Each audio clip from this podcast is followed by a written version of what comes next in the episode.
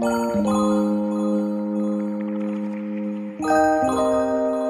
家好，这里是将就一下，我是江旭。今天请到我的朋友陈大仙，然后跟我们一起来聊一聊抖音职场怎么做。其实大家也听到我之前的节目，其实录了很多，就是职场人的生活在互联网或者离开互联网，所以我对这个话题呢也特别感兴趣。知道陈大仙是这方面的专家，所以我就有很多疑问。那其实我看到很多上班的人业余时间做职场账号，我想知道在过去陈大仙遇到大部分做职场账号的人都是什么样子的？有没有对这批人群的分类？比如说他上班的比较多，还是他其实创业的比较多，或者等等其他？然后我想知道说什么样的人合适做这样的事情？嗯，感谢邀请，我简单说说。我知道咱们的用户或者咱们的粉丝可能都相对是比较成熟的这个职场的伙伴、职场人。我跟大家定一下我说的成熟，因为我们录之前交流，我说我认为我的用户可能是二十八到三十五的这个年龄段比较多，其实反而不是刚进入职场的，因为我有一些比较垂类的一些深度内容，比如说金融机构、互联网、券商、基金公司这种，所以它适用的是二十八岁以上的。然后还有一部分是职场人的生活，而且我录的大部分都是。马上要离开互联网的人，所以很多人可能就不是刚毕业这个年龄。好的，在这里面，我可能想把刚才这个问题分成两部分，咱们一块来讨论哈。然后咱们会有一个感受，或者会觉得有一个现象是，好像上班的人用业余的时间做职场账号比较多。我在小红书上刷到都是大厂人的这种职场生活，所以就给我造成了这种感觉。啊，对，那就是亲爱的，你可能平时比较留意或者比较爱看。看，那这个是从咱们自己兴趣的角度上来说，我们能经常刷到这部分的内容。但是从平台上客观的生态的构成来看，其实职场，尤其是一线城市的互联网行业的大厂人做职场类的账号的比例，其实是非常小的。比例非常小，比例非常小。就是当然这个也陷入了我自己的信息茧房。对，一定会有这样的现象哈，就是会陷入到一定的信息茧房。这个里面我们分两部分来讨论啊，一部分是主体，就是说上班的人大家可以做什么样的自媒体账号，还有一个讨论的问题其实是这些做自媒体。职场账号的人，他们可能都是些什么人？他们未见得是完全能对在一块儿的，不是咱们想象中的，可能像我们一样在大厂上班，然后我们可能特别有感受，所以我们就做了这样的账号。那其实这部分的比例是非常有限的。我最近其实做播客就很有感受。我现在其实，在过去的两三个月，基本上抛弃了所有的娱乐。我只有两次可能是跟录播和工作之外无关的人吃饭，然后其他时间都是要抽出一整个完整段的时间，可能录一个人或者两个人。嗯，然后其他你作为一个人类，不是永动机，还是需要休息。一定是这样的。对，其实比如说文字这个题材还好，大家就是编辑发布，比如说你用手机操作。但我在比如说小红书跟抖抖音上，我看到大量的视频，视频就是一个需要写作或者是有一定制作成本的一个是载体吧。嗯，就是如果很多人又同时上班又同时做视频，我就会觉得他是不是在这个大公司的边缘部门在做这个事情，才会有这么多时间能写这么多内容。对呀，咱们都是在 大厂工作过的，第一时间看到这个就是，哎，朋友，你是不是工作不饱和？一定会有这样的想法和念头，而且我们可能进一步的去。看或者观察他做的内容，或者是他分享的一些碎片，我们也会发现，哎，他真的时间好多呀。然后他恨不得每个遛弯的间隙，或者每个开会间隙，他是不是都得拿着手机嘚啵两句，或者是拍一拍走廊，或者是去喝杯咖啡，或者干什么？但实际上，咱们在上班过程当中。鲜有这样的自在的时刻，一定是这样。而且我觉得上班的时候能化妆的时间也不是特别多，虽然咱俩之前做的可能都是外向性工作比较强的。除非是有一个非常特别的活动才有时间，一定是这样的。就是咱们在大厂的工作，别的不说，工作强度一定是非常高的。这种工作强度有的是比较偏内部的，有的可能是比较偏外部的。但是不管是哪一种啊，那咱们一定是一个眉头紧锁，然后时时刻刻在战斗，无论是跟人战斗、跟文档战斗，还是说 咱们在跟自己战斗，对吧？那在这样的过程或者说在这样的环境当中，我们其实是很难拿出一。份轻松自在，哪怕只有一分钟这样的片段，说，哎，那我来给自己录点什么，或者我来分享一下我的时刻。你说到这个，我突然之间有一个问题。就是我现在想到，我看到大厂生活最多的内容是什么？是大厂实习生的生活。对，没错，其实就是我们实习的朋友，就是他对大厂的这个工作环境，或者对大厂的这个工作氛围，大家是有一定的热情、有好奇。然后，那他其实他拍摄的这些内容，或者他分享的这个内容，他分享的对象，或者说他这东西到底拍给谁看的？他大概率未见得是拍给咱们这些人看的，他可能拍给更多的在学人。人群大学生朋友，或者不在这个行业的朋友，或者说一开始朴素的分享给身边的人，就是哎，我来某大厂工作了，看看我们工作的环境，看看我们怎么吃的，我们怎么健身的，上下班有接驳车或者什么之类的，大家可能分享的是这种。所以那那反过来回到咱们的那个主题上说，咱们现在自己能看到的跟大厂有关的这些职场类的博主或者 UP 主或者达人，大家分享的。很多其实都是面向的对象是特别年轻的伙伴，然后给大家一些这方面的碎片的分享，或者是给一些这种建议，差不多是这种。这我有一个问题啊，比如说我二十八岁或者是三十岁以后，我是不是会不爱看这种职场内容了？因为我现在对职场也不是很小白了，无论是我本科还是研究生毕业，我肯定上过几年班了，那我还会爱看这种职场内容吗？嗯。平心而论，非常主观的说哈，咱们自己平时都有在看社交平台，无论是抖音、小红书，还是咱们自己喜欢的小宇宙或者什么的。那咱们可以自己先自我审视一下，我其实平时会把我的时间贡献在哪儿？我是吃喝玩乐宠物，然后或者是修驴蹄子，然后或者是看人种花，或者是赶海等等。那咱们其实自己心里是知道的，我们会把时间放在哪儿？我们有的时候会刷到一些这个职场类的，我们会觉得哎，眼前一亮，有点意思，有点兴趣。但是你真的会把自己可能百分之七十以上的时间放在这个内容里吗？我觉得这块一定是打个问号的。那可能最近我三十三岁，我身边的同龄差不多上下三岁伙伴们，大家有的时候会刷到一些大厂相关的一些内容，会相互分享是什么呢？朋友们离职了，裁员了，哎，知无不言。然后或者是离职倒计时三十天，我的每一天是在干什么？你说这个离职三十天，我觉得我在小红书上就刷到是的很多主题，是的。然后我还有一个补充的主观感受啊。就是我在失业那段期间，特别喜欢刷职场 不会刷了更焦虑吗？会焦虑。比如说，我曾经在比较早，我是一月份失业的，然后大概是在二月底之前加入一个小红书，都是离职人的群，因为我当时也没事儿，说实话。然后那个群里面，大家每个人会分享一些感受。嗯。然后我到第二天还是第三天的时候，就把这个群退了。我觉得这个群非常危险，它就是负能量的一个。集聚的一个地方，因为这里面全部都是失业人，他总会讲一些那种无意识的丧气的话，真的会越看越。或者哪怕大家就是在客观的分享自己的一个生活状态，你也会哎以各种各样的方式感染到，对，会关联到自己现在的处境，然后对自己心境可能有一些影响。对我当时就那次之后就说不能再刷这种类型的内容了，会越看越焦虑。一定是。那说回来，可能。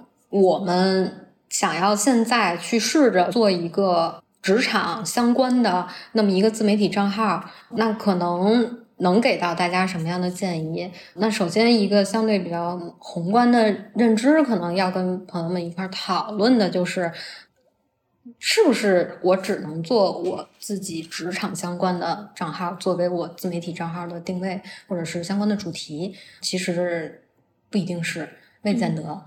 然后，那这个也关联到我们一个做账号的大的基本逻辑，就是我为什么想做一个自媒体账号？这里面两种典型的不同的初衷带来的是两种典型不同的路径，以及大家最后想要做成一个什么样的账号。这里面我可以不客观的说，我觉得很多人，除非是专业的内容创作者，嗯，我是指他以前可能是媒体之类的老师啊，嗯，就很多普通人如果做账号，他的目标可能就是赚钱，是变现，变现，或者把它做成一个自己的副业，对啊。那当我们秉持这样一个目标的时候，那其实做哪个领域的内容，或者做什么定位的账号，这只是我们的工具和手段，而不是目的。所以现在很多时候，当我们讨论做一个什么样的职场账号的时候，我们可能讨论的是我们要做一个什么样的自媒体账号，能够更有帮助我们去变现，或者也许可以成为一份副业。它其实，那我觉得职场。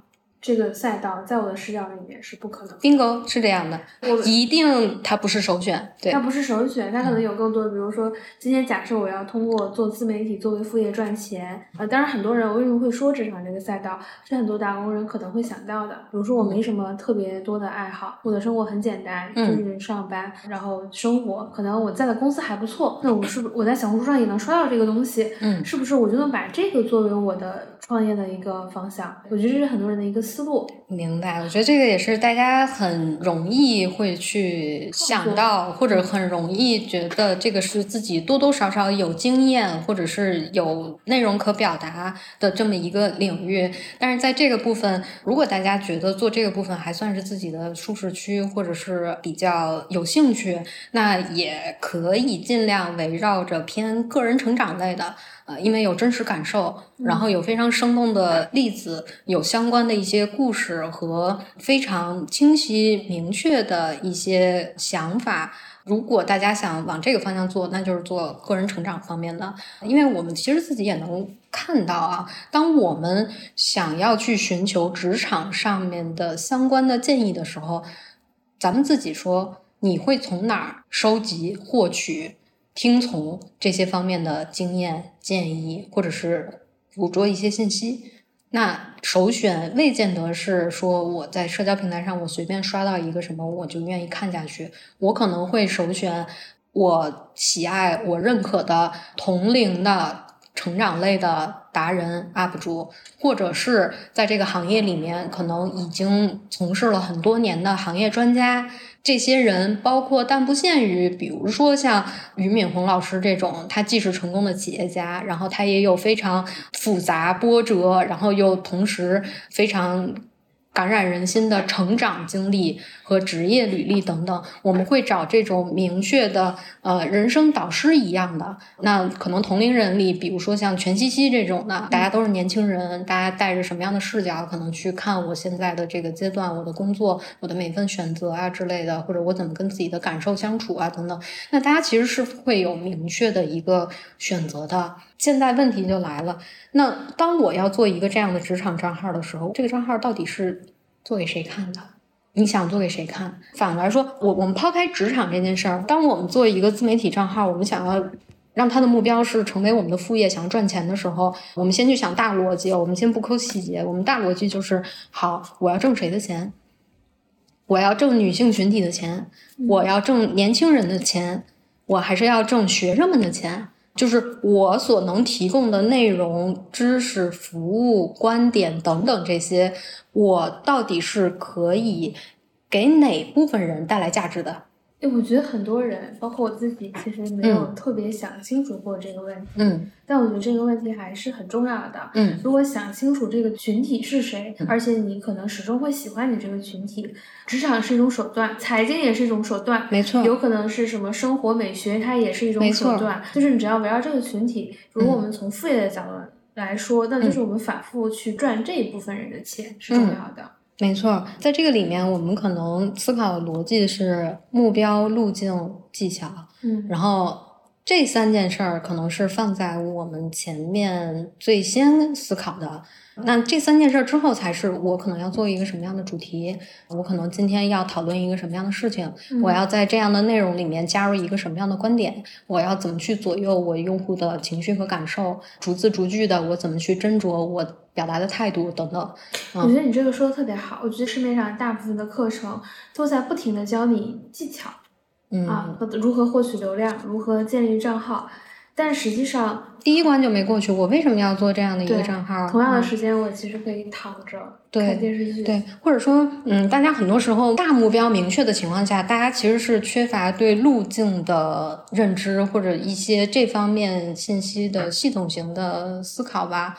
然后这部分之所以说它又是认知又是思考，就是它是一个相对需要大家主动去探索的。因为如果比如说我们现在想系统性的学习某一个领域的知识，那我们们有很多种选择。我们当然原来的读书啊、上学呀，包括去相关的领域做一些实践呀，这也是一种学习。那现在更多的大家会寄希望于我是不是能学习一些课程？我怎么从零到一学会直播变现？我怎么样在一个月的时间涨粉十万之类的？那当大家把这个解法聚焦在这些方式上面，想要去速通，想要获取捷径的时候，那其实本能的你就舍弃了自己对路径的思考。路径的思考是非常重要的。那这个反过来说，又像刚才亲爱的你讲的，那那些课程带来的是什么呢？它其实是。特别具体的技巧，我怎么起一个标题？我怎么掌握用户的感受？我怎么在十五秒之内调动起用户对我这个事情的认知？我怎么去做一个具体的差异化的展现？等等，这些都是具体的技巧。但是回过头来，我想表达的是，也许啊，大家可以试着先从路径上面去考虑。如果我想要去对话，我想要去交流，或者我想要去影响到的这个人群，他是一个怎么样的人群？他是宝妈，他是职场女性，或者他是一个刚加入工作的大学生朋友之类的。那如果是他们的话，那他们也许会在做消费决策的时候呈现出哪样的特征？这个消费决策，呃，我们狭义的说，就是。他会为哪些东西买单？他会买什么样的东西？那我们广义的说，时间的消费也是消费。他会愿意看哪些东西？他会愿意对哪些内容产生互动的想法？那这个都是围绕着路径的思考，然后才是好。我很明确，我想要去跟大四或者刚加入职场的朋友们去进行交流。我也知道大家这个时候在焦虑什么，大家会更愿意在哪些内容上面去花时间花钱啊？好，那接下来才是一步，我要做什么样的内容能够吸引这部分人的注意力？我要去以一个什么样的方式表达，能够让这部分人跟我产生更强的共鸣和链接？这个是美化的说法啊，说白了就是我跟这些孩子们说什么更有煽动性，让他们觉得哎，我说的有点意思，或者是有点东西。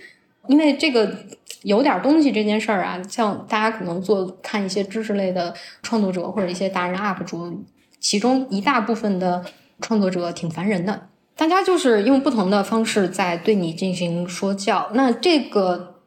每个人的情绪其实都是非常敏感的，也是很直观的。我就是烦他，虽然他说的对，但我我也烦他，对吧？我就不爱看。挺能理解。没错，那咱们自己喜欢的一些作者，咱们喜欢看的一些 UP 主之类的，起码有一点，他不那么烦人，他未见得教会我很多东西。他很多时候像我一个朋友，或者是就是我身边的一个人，他说了一些我虽然知道，但是我自己可能没那么想明白，或者是我不那么坚决的一些东西。他可能分享的是经验，或者他只是分享某一个观点，他不是在教我怎么在职场上去做一些选择，或者在我成长过程中去做一些选择。他不干预我，但是哎，他说话我爱听。那这个时候，我们其实会很本能的喜爱这样的创作者，我们会愿意多听他说话，多看他几条视频，即便有的他可能是比较偏生活的，或者他就是很经验类的分享，但是他真实生动，他不试着教会我什么，对吧？他就像是我身边的一个人，或者甚至是某个时期的我自己，然后哎，大家给了一些相互的启发。我们就会跟着这样的创作者走，那他有可能是一边美妆一边教大家怎么去跟人社交，对吧？他可能是一边做着饭，然后一边跟大家说的怎么面试或者怎么样，这些其实都是我们平时在看一些内容的过程当中，我们也许能够看下去的。陈佳欣，你从前面聊这儿，就充满着没有，就是跟市面上看的那种 KOL 什么咨询啊。打造账号、常规的课程，截然不同的气质。就是我觉得这个，就是我们之前可能也录过一些，就是怎么做小红书啊，怎么做抖音。我觉得很多都是术上的东西。就是你今天我们既然要实现这个目标，我们到底应该怎么做？我觉得方法论其实都是好学的，市面上这种各种课程都还挺多的。是的。就像咱们自己，因为咱们也相对不是说特别年轻的伙伴哈，就是无论是咱们的这个听众还是咱们的这些朋友们，大家不是那么年轻，大家很难说是，哎，我对一个事儿，我就是只是有纯粹的好奇跟热情，我完全不知道怎么下手。我相信咱们的这个听众里面，可能有一半以上都不是完全不知道怎么下手的。咱们有挺多 QL 的朋友跟我说有在听。哎，没错。那咱们有的是呃，已经在尝试在这个领域里面做了一些学习，或者做了一些探索，或者有的是咱们多多少少从事相关的领域，咱们是能够看到或者感受到身边的人他怎么做，或者他在做什么。但是，当咱们自己想要再出发的时候，依然还会有那个第一关的那个问题啊。你先问自己，我为什么要做这账号啊？我知道我很明确，我想要挣钱副业或者怎么样。好，那再接下来，你有没有围绕着你这个目标去做一些路径上面的思考和规划呢？就是每个人的优势资源，咱们自己优势资源一部分可能是在职场里，一部分可能是在自己的求学的经历里面，还有一部分其实很大一块是在生活里。这些里面包含了去社交，包含了去自己进行很多的尝试，去进行新的学习，包括学习怎么化妆，学习做饭，学习某一种竞技体育活动，学习怎么去饲养宠物，学习怎么去跟新的朋友打交道之类的，或者学习怎么成为一个新的妈妈。那这些其实都是我们每个人在生活当中会有到的经验和我们素材的来源。这我听下来会觉得，做个人成长类型账号，它的路径是更宽阔的，就是它会包含以上的所有的方面。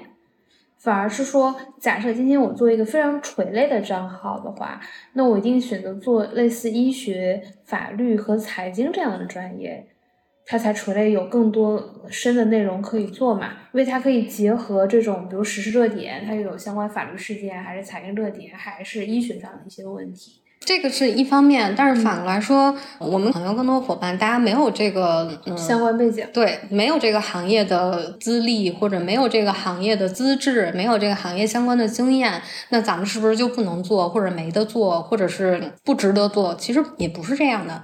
我会提及个人成长，也是因为可能在我过去的工作经验当中，对于。教育、校园、职场、科普、人文这些领域，包括我们的女性的成长啊，包括对孩子的教育啊等等，我对这些内容领域可能有相对有一点点的经验的积累吧。在这方面，其实我会有一个感受，只是感受分享给大家呢，就是咱们中国人啊，或者咱们整个东亚人啊，咱们都是一个。非常自驱、非常容易焦虑又非常拧巴的这么一波人，咱无论是十岁、二十岁、三十岁、四十岁，我们永远在焦虑，我们永远觉得。自己是不是不够好，或者自己是不是能更好，或者当对自己看淡了、平和的时候，我们也会把这份焦虑投射在身边的人上。我的孩子是不是能更进一步？我的伴侣是不是能有一个更如何如何的伴侣？现在已经开始焦虑和紧张了。哎，没错，就是这个东西，咱很难说它对与不对哈。但是咱们每天都在和这些问题相处当中，那这个是咱们最本能、最原发，然后跟自己每天浸泡在一起最久。的的这个情绪和感受，那反来说，当我们去刷抖音、小红书，当我们去刷这些的时候。哪些内容、哪些人能够帮我们在这些事儿上有一定的情绪的缓解？我们其实是会愿意把精力或者把时间投入在这些东西上的。我再举个具体的例子，咱们看修驴蹄子也好，咱们去看做饭也好，咱们看小宠物、小萌娃也好，又是目的性很强的哈。说功利性很强，我也要学会怎么修驴蹄子，也不是。我们要学会怎么做这么一盘珍馐美味，也不是。我们要拥有一。一个这样的小狗小猫，其实也不是我们寻求的，其实是心理按摩。我们寻求的是情绪上面的释放。这个情绪释放有的可能是正面的，有的是负面的。那这种负面的，我我也可以举例子，比如说我们经常容易刷到一些极端观点的视频或者内容。极端观点，比如说是什么大国类型方向的，还是就是凡是有偏激的观点，无论是挑起地域之间的争斗、男女性别之间的争斗、一线城市和八线城市的争斗，还是说我 gap 一年我要再考八个证，还是说你 gap 一年你就是要好好休息？凡是挑起这样争斗的，这些都是在撩拨你的情绪。对，他撩拨你情绪。然后我们有的时候会看到一些比较偏负面的，或者我们自己感受是负面的，我们也会愿意参与到里面，我们去评论，或者我们去跟其他人发生观点的交流啊，等等。你看，它本质上它就是在挑拨你的情绪嘛。对。那挑拨情绪这件事儿。可以有千变万化的场景，我可以在做任何事情的过程中去表达我的观点，我甚至就是只表达我的观点，我上来一句话气死三千万一线城市的打工人，对吧？这都是，如果当大家想要寻求，你说我怎么做账号，我怎么能有流量，或者我怎么有一爆款，你这么顺着想过来，你自己其实都能做，你你也掌握这方面的一些认知，只是说大家愿不愿意，对不对？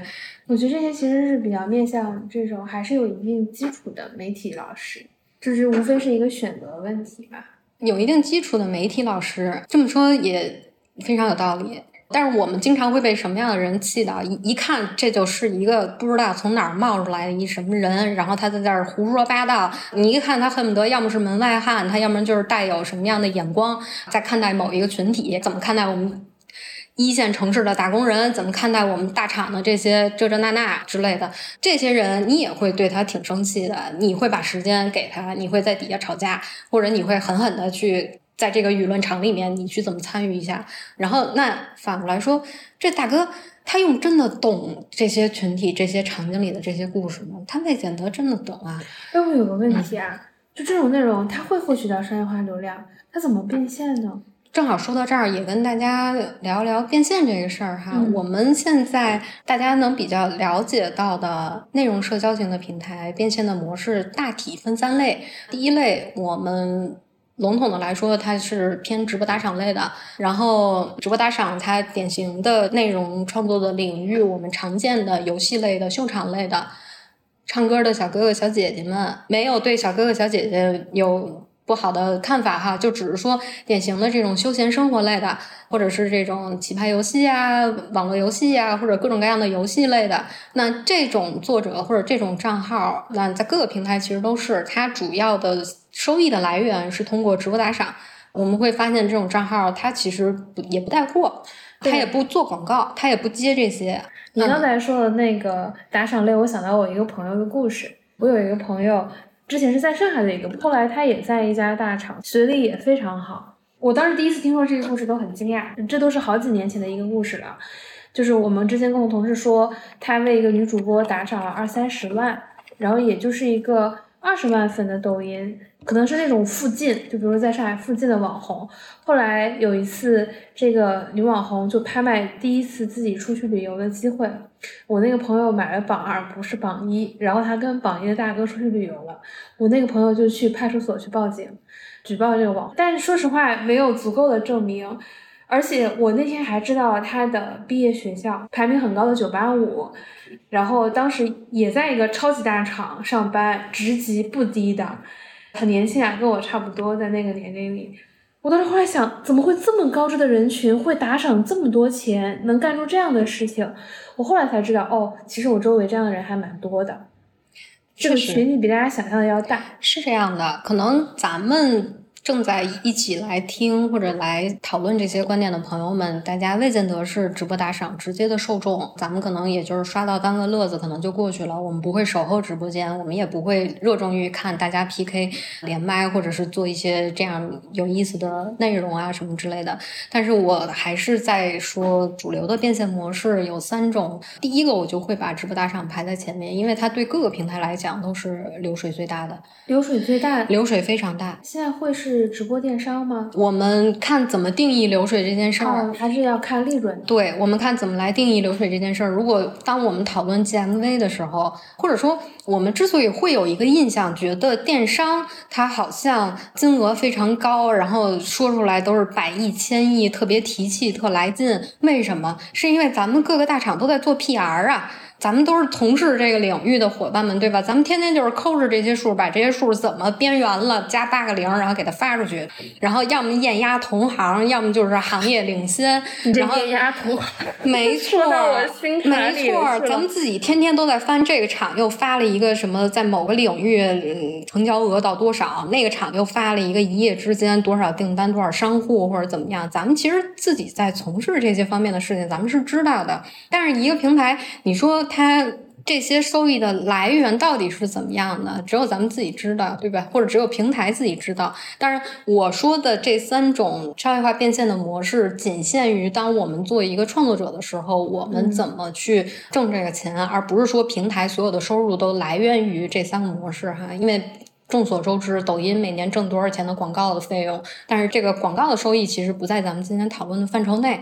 那回过头来说，我们说创作者收益的核心的三个路径，第一个是直播打赏，第二个是电商。然后第三个就是广告，这三件事儿我们再稍微往下细说一下。直播打赏刚才咱们其实有讨论到过，那直播打赏我会倾向于把它放在第一位，一方面是它流水很高，另一方面就是做直播打赏类的账号或者这方面的主播达人，相对来说门槛是比较低的。嗯，我们也能看到快手啊，或者是一些各种各样的这个社交平台上面，其实很多人大家都在用这样的方式做账号，用这样的方式变现，然后它整体的咱们。自己的话来说，它的创作成本，然后它所需要你加入这个领域的门槛，其实是相对比较低的。咱们的一些这个身上比较有才艺的朋友啊，或者特别爱聊天、分享欲特别多，然后或者自己嗯特能整活的朋友，咱们是不是都可以来一手，对吧？咱们都可以去尝试一下。咱们未见得要输出多么有价值的观点。或者说，我们未见得要一定分享多么宝贵的经验，咱不需要做这件事儿。那正好说到这儿，我稍微也发散一下，我们在社交平台上面做内容，到底在做的是什么的内容？那这里面的价值，我自己自定义哈，它可能分两类价值，一类价值就是情绪价值，还有一类价值就是成长类的价值。或者说内容价值、价值感或者实用价值，这个是知识付费年代最爱讲的。哎，对，没错，就其实就这两个属性。没错，我们现在再回过头来，我们来看一下这两个价值感。知识付费大家很熟悉，我要么教你一个技能，要么教你一个事儿，要么教你一个方法论，这个是典型的内容价值，我们不过多讨论。那我们反过来说情绪价值，这个情绪价值它可以是非常壮观的自然风景，它可以是非常有趣的这个动物，它可以是什么样的猎奇的一个。景观，它也可以是生活流，让你觉得爆笑，让你觉得愤怒，让你觉得悲伤等等。那我们其实现在能迅速的脑海里去过我们刷到的那些，或者哎呀好可爱呀，或者天呐太惨了，或者我现在想想，我在抖音上刷到的全是情绪价值，没错。我就想，而且我可能只想消费情绪价值。没错，大部分的人打开抖音的理由，打开小红书的理由，其实是非常明确的。这也是现在各个平台在做的事情，就是我们的打开理由是什么，我们的第一提及率是什么。比如说，现在我要找一个馆子，我想去吃饭，首先愿意选择打开的是什么软件？这个就是咱们的打开理由。对，没错。那你看，咱们作为一个普通用户，我可能。我先打开大众点评，对，我再打开小红书，对啊，我可能最后在买具体的券儿，或者在具体的在交易的这个场景里，我也许会打开抖音，因为抖音最近有好多优惠的券儿啊，或者有好多这样那样的一些在交易方面能够给大家实惠的这个东西。那这个里面的打开理由其实是很明确的。我们回过头来说，打开抖音的理由是什么？有谁是打开抖音想要哎，我来开始今天的学习吧？太没没有人是这样，我来学一学我怎么在职场上更进一步。我打开抖音来学一学，没有人怀揣着这样的心理打开抖音的，对不对？朋友们，刷了十个情绪价值视频，突然之间出现了一个成长价值视频，哎，我可以看看缓一缓。然后再继续再刷十个情绪价值视频，这是一个一般的用户场景。没错，最多就是缓解一下我在刷这些乐子视频的愧疚感，我来缓解愧疚感。哎，我好像在抖音上面还学习了某一个小知识或者怎么样，但实际上这个一定不是我们的打开理由。那比如说，我们在倒回在前面那件事儿里，哎呀，那我要做一个自媒体账号，我一定要做一个偏职场类的账号吗？那这件事儿其实就是画个问号了，对吧？而且我还会觉得有一个问题，就是今天大家很少有人说位居高管，我一定要说做一个职场类账号，有这样需求的人应该不多。在我对，除非是于老师，但于老师这种还比较特殊，因为他是老师。做校长，然后他就一直讲课，就这个事情是成立的，老师类型是成立的。对于普通的打工人，如果我今天是一个高薪酬、高强度的工作，我做一个职场类账号，我真的觉得想不到这个原因是什么。对，没错。而且我觉得其实也很少能看到，除非这个人是搞传媒，或者是这个人搞教育，只有这两个人在做职场账号。没错，现在我们平台里客观的情况是怎么样？到底是什么人在做职场账号？职场账号占比流量最大的和变现最大的是哪些群体呢？哎，你说这个要划重点了。其实是一些成功学、职场鸡汤、职场情景剧。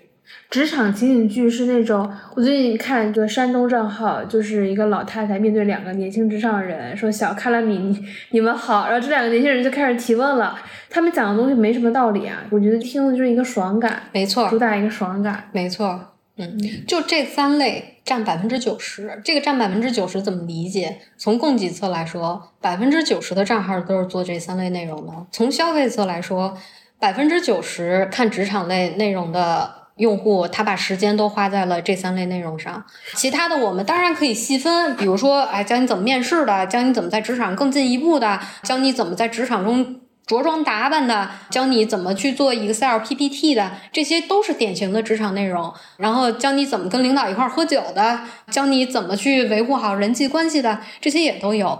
但是我们就从一个客观的情况上来讲，就是百分之九十，你就记着，全是 情景剧。鸡汤就是这些。哎，这听起来这个职场品类还挺有短剧潜质的呀。啊，是有的，一定是有的。打工人的怨气一向非常的大，包括我自己在内，怨气都非常大。如果说我自己以后要做一个有职场属性的账号，那也一定是一个职场类的短剧，可能是。咱们也可以评估一下自己现在的状态啊，比如说，咱们是不是已经到了一个怨气丛生？咱们是不是已经到了一个职场经验极其丰富，然后随便一个眼刀能杀死八头牛的那个状态？你只要有这个。咱们都可以做职场类的一些情景剧，或者做一些情感表达。说情感表达，大家可能觉得不痛不痒。咱们哎，做吐槽类的，做发疯类的，对吧？做今天我怎么跟我的同事又过了八百个招类的。哪怕你的这个从事氛围一片岁月静好啊，是不是真的岁月静好？你自己心里有数，对吧？你现在说到很多打工人心中的痛处了。对，没错，只是有的人他愿意表达，有的不愿意表达，或者有的人他擅长表达，或者他不擅长表达，不代表大家心里没有怨气哦。句句都是刀啊！啊，对，没错。那其实我们刚才在说。变现这件事儿嘛，那变现这件事儿，我们刚才说完了一个直播打赏，我们就重点来讲一下知识类作者的变现，因为我觉得知识类作者的电商其实是弱于其他品类的，比如说像食品啊、美妆啊，其实都是明确的电商路径，但是知识作者我看到能带的其实并不是很多，或者说没有。嗯，我觉得这个里面可能要讨论的就是，首先我们对知识类怎么做定义。比如说，现在咱们身边的这些主流的内容平台，当我们说到泛知识这个品类的时候，我们底下有什么？有科普，有人文，有历史，有教育，然后有相关的一些对财经、有财经、科技，包括可能有的平台把医疗健康啊、法律啊等等这些都会放在知识这个领域下。它大概其会有一个基础的这个门槛的标准，就是需要有一定的嗯从业资质，然后行业里面以 PGC 和 OGC 为主，可能 UGC 能够参与或者能够发表创作的这个空间是相对有限的，因为它需要有一些行业知识。然后对知识类作者来讲，那当我们谈到知识领域的变现，就不得不。谈及知识领域的可能上下游，或者他过去的十年、二十年，他是一个怎么样的处境、一个情境？做知识付费的这些年，差不多从知识付费兴起到现在有个八年左右。那知识付费它一直以来，我们看来，它其实就是一个线上出版。它就是出版领域的一个延伸，它在不同的场景里面完成了交易和服务。我其实，在过去的工作经历中，也有在这种线上知识付费机构工作过。就是我的感觉是，出版社老师的比例好像有点特别高。嗯，因为从逻辑上来讲，它的商业逻辑其实跟出版行业是一模一样的。只是说，我们可能过去是纸质书，我们过去的渠道可能是线下的书店，哪怕是说搬到线上，我们在售卖的核心的 SKU 也是书籍，或者是相关的音像制品啊等等，它一定是印出来的一个实体实物的 SKU。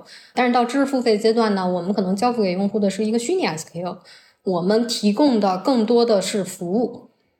或者说知识付费，当我们在讨论知识付费卖给用户的是什么，那行业里很多大佬说了，我们提供的是什么样的知识，我们提供样的是一个怎么样的方法论，提供给你这样那样的感受哈。那大家其实也能感受到，本质上来说，它提供的就是服务。在服务这件事儿上，或者说在知识付费这个领域里面，我们可以看两头两极，一极就是严肃教育。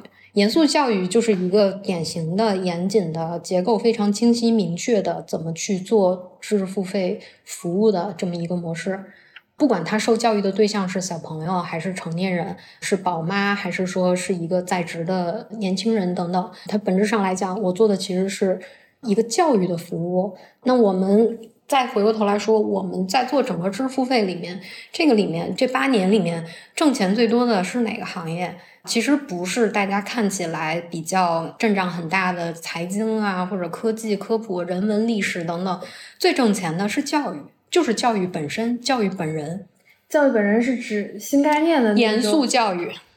英文培训，我们从头来捋啊。严肃教育，我们从 Pre K 阶段，就是从 K 十二前的学前教育阶段，嗯，这个时候大量的这个咱们的用户或者消费者给孩子购买的，咱们这个里面就无论是有实体书、实物书的，还是没有实体书、实物书的，我们先来捋这个人群啊，捋大家这个痛点，应该说是因为当我们谈及交易的时候，一定会有。为什么这个领域有这么大的交易额，有这么大的需求，以及为什么它最挣钱？从学前阶段 （Pre K 阶段），大量的亲子教育、儿童启蒙，从学英语的、学语文的、学数学的等等，然后再到整个 K 十二阶段，跟所有考试考学相关的。然后 K 十二上面本硕博，在这个中间还会有留学语培，然后有考研考公等等，这些都是典型的我们叫严肃教育，因为它基本上是一个相对比较长的时间周期的成本，同时你还要花一一笔不菲的金钱去投入到这个学习当中，并且你能够收获到的学习效果是相对比较明确，而且这个效果可被验证的，因为考试考学嘛。对啊，我是不是提了分了？我是不是上岸了？这个都是很明确的学习效果。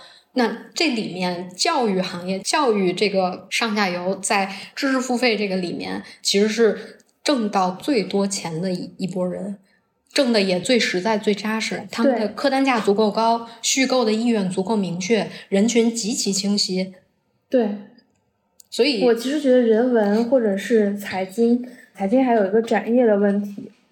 就是它没有特别明确的用户、特别明确的目标、可被验证的结果，所以只有教育其实符合这三个方向。没错，当我们在讨论知识付费的时候，当我们在讨论知识付费里面的变现的规模和利润率的时候，这个里面排在第一的一定是教育。那下一个是啥？我其实比较好奇。其实教育、医疗、房地产跟人们刚需有关的这三件事儿，在知识付费这个行业里面，其实一直都是会排的比较靠前的。我我还会有一个问题啊。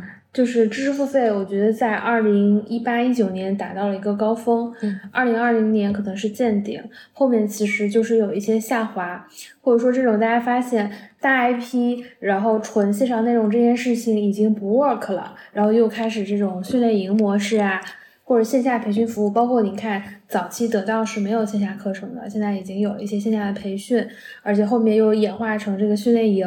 到最近两年，我会觉得得到有这种流量焦虑，他们就开始做这种绑定 KOL 的这种流量大 V 的一些课程，这都是一个演变。知识付费这件事情，未来它有可能会越来越小嘛？这个市场，或者说这个市场盘子它本身其实是不存在的，只是说当时有一些机会，所以它。有了一些市场，我觉得知识付费不会消失，也不会没得做，这个部分一定是有的做的。但是可能市场没有像以前那么大，嗯，或者说以前大家觉得大，或者觉得它很醒目，或者觉得哎，它好像是一个很高亮的新冒出来的东西，对它产生兴趣的那个那个关注点，对知识付费热烈的讨论，其实是从哪儿来的呢？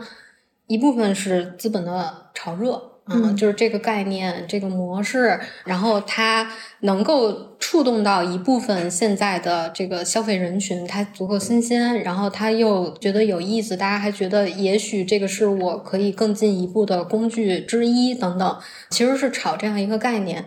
你说它的商业模式新鲜吗？它的服务的模式新鲜吗？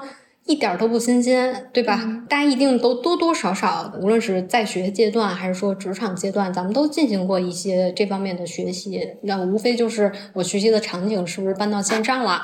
我最后学习效果的这个复现是可能在我的生涯内或者在我的生涯外，因为有的是考试考学嘛，那有的可能是一些别的技能啊等等。那其实这些东西都不陌生，大家也对这个模式也。没有说有足够多的盲点，或者是它足够新鲜，或者怎么样，其实是没有这个东西在的。那反过来说，我们刚才也提及到，知识付费的本质其实就是线上出版。那我们再去看出版行业，大家每年都在说这。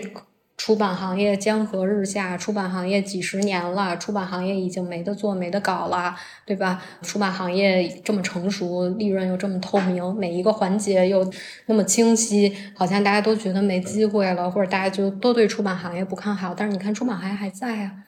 对，然后再一个就是统计口径，或者说大家看待它口径的问题。如果我们把这部分线上的虚拟 SKU，我们把它理解为一个衍生的出版物，无非就是交付的形式不一样嘛。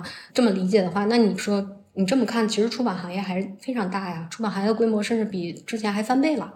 那我们再回过头来说，当我们去看具体的某个领域，比如说咱们现在大家可能比较熟悉或者容易看到的，嗯，母婴电商啊，或者说你说这个亲子教育啊，或者是这个财经、房地产啊等等这些方面，它在出版里其实都有自己映射的那个方式。那无无非就是我们换不同的平台，用不同的题材，一个新包装了一个什么样的彩色糖纸，一个什么样新的花样交付给了用户。哦，我其实对这挺有体会的。我这也算跨越了这个图文、中视频、音频、长视频。我后来是在这种比较综合的平台，嗯，你会发现分类的占比在各个题材几乎都是一致的。对我印象特别深，就是我在中视频平台到这个音频平台，发现大家内容偏好几乎是一致的，尤其是财经这个品类，其实反馈是最明显的。嗯，是这样的，只是说可能后面不叫知识付费了，叫一别的。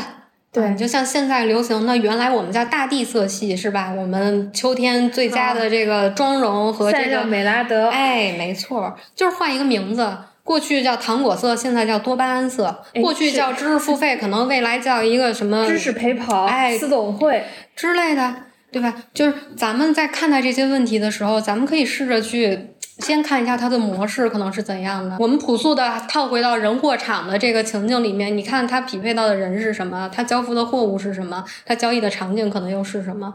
那这些东西其实都不陌生。我们可以在出版行业里面复现这套模式，我们可以在教育行业里复现这套模式，包括财经、法律等等，包括医疗等等。他们虽然更多的是一个一 v 一或者是一个不一样的一个交易和服务模式，但是基本上你都能在这些传统的行业里面，你去找到一模一样的这个商业模式。只不过就是科技稍微发展一些，我们可能场景不一样，就是行业逻辑是不变的，没错。然后只是手段，每次新来了一个媒介形式，我们又得新学会一个手段，没错。这样看，咱俩都穿越了周期，没错。然后其实从现在火的跟当年火的核心问题其实都是一样的，没错。而且大家其实是能够感受到，人们对于内容社交平台的需求是一直存在的。大家需要找到同好，大家渴求圈子，大家希望能够跟更多的人交流，无论是陌生人还是什么样的人，只要这份需求在，那。内容社交平台就会在，那无非就是上面的表达方式不一样，有的用音频表达，有的用图文表达，有的用视频或者直播表达。那在不同的时期，肯定这个里面表达的效率是不一样的。但是我们很难讲是不是以后支付费不存在了，不会，也一定存在，因为这个商业模式是成立的，它有自己的周期。嗯。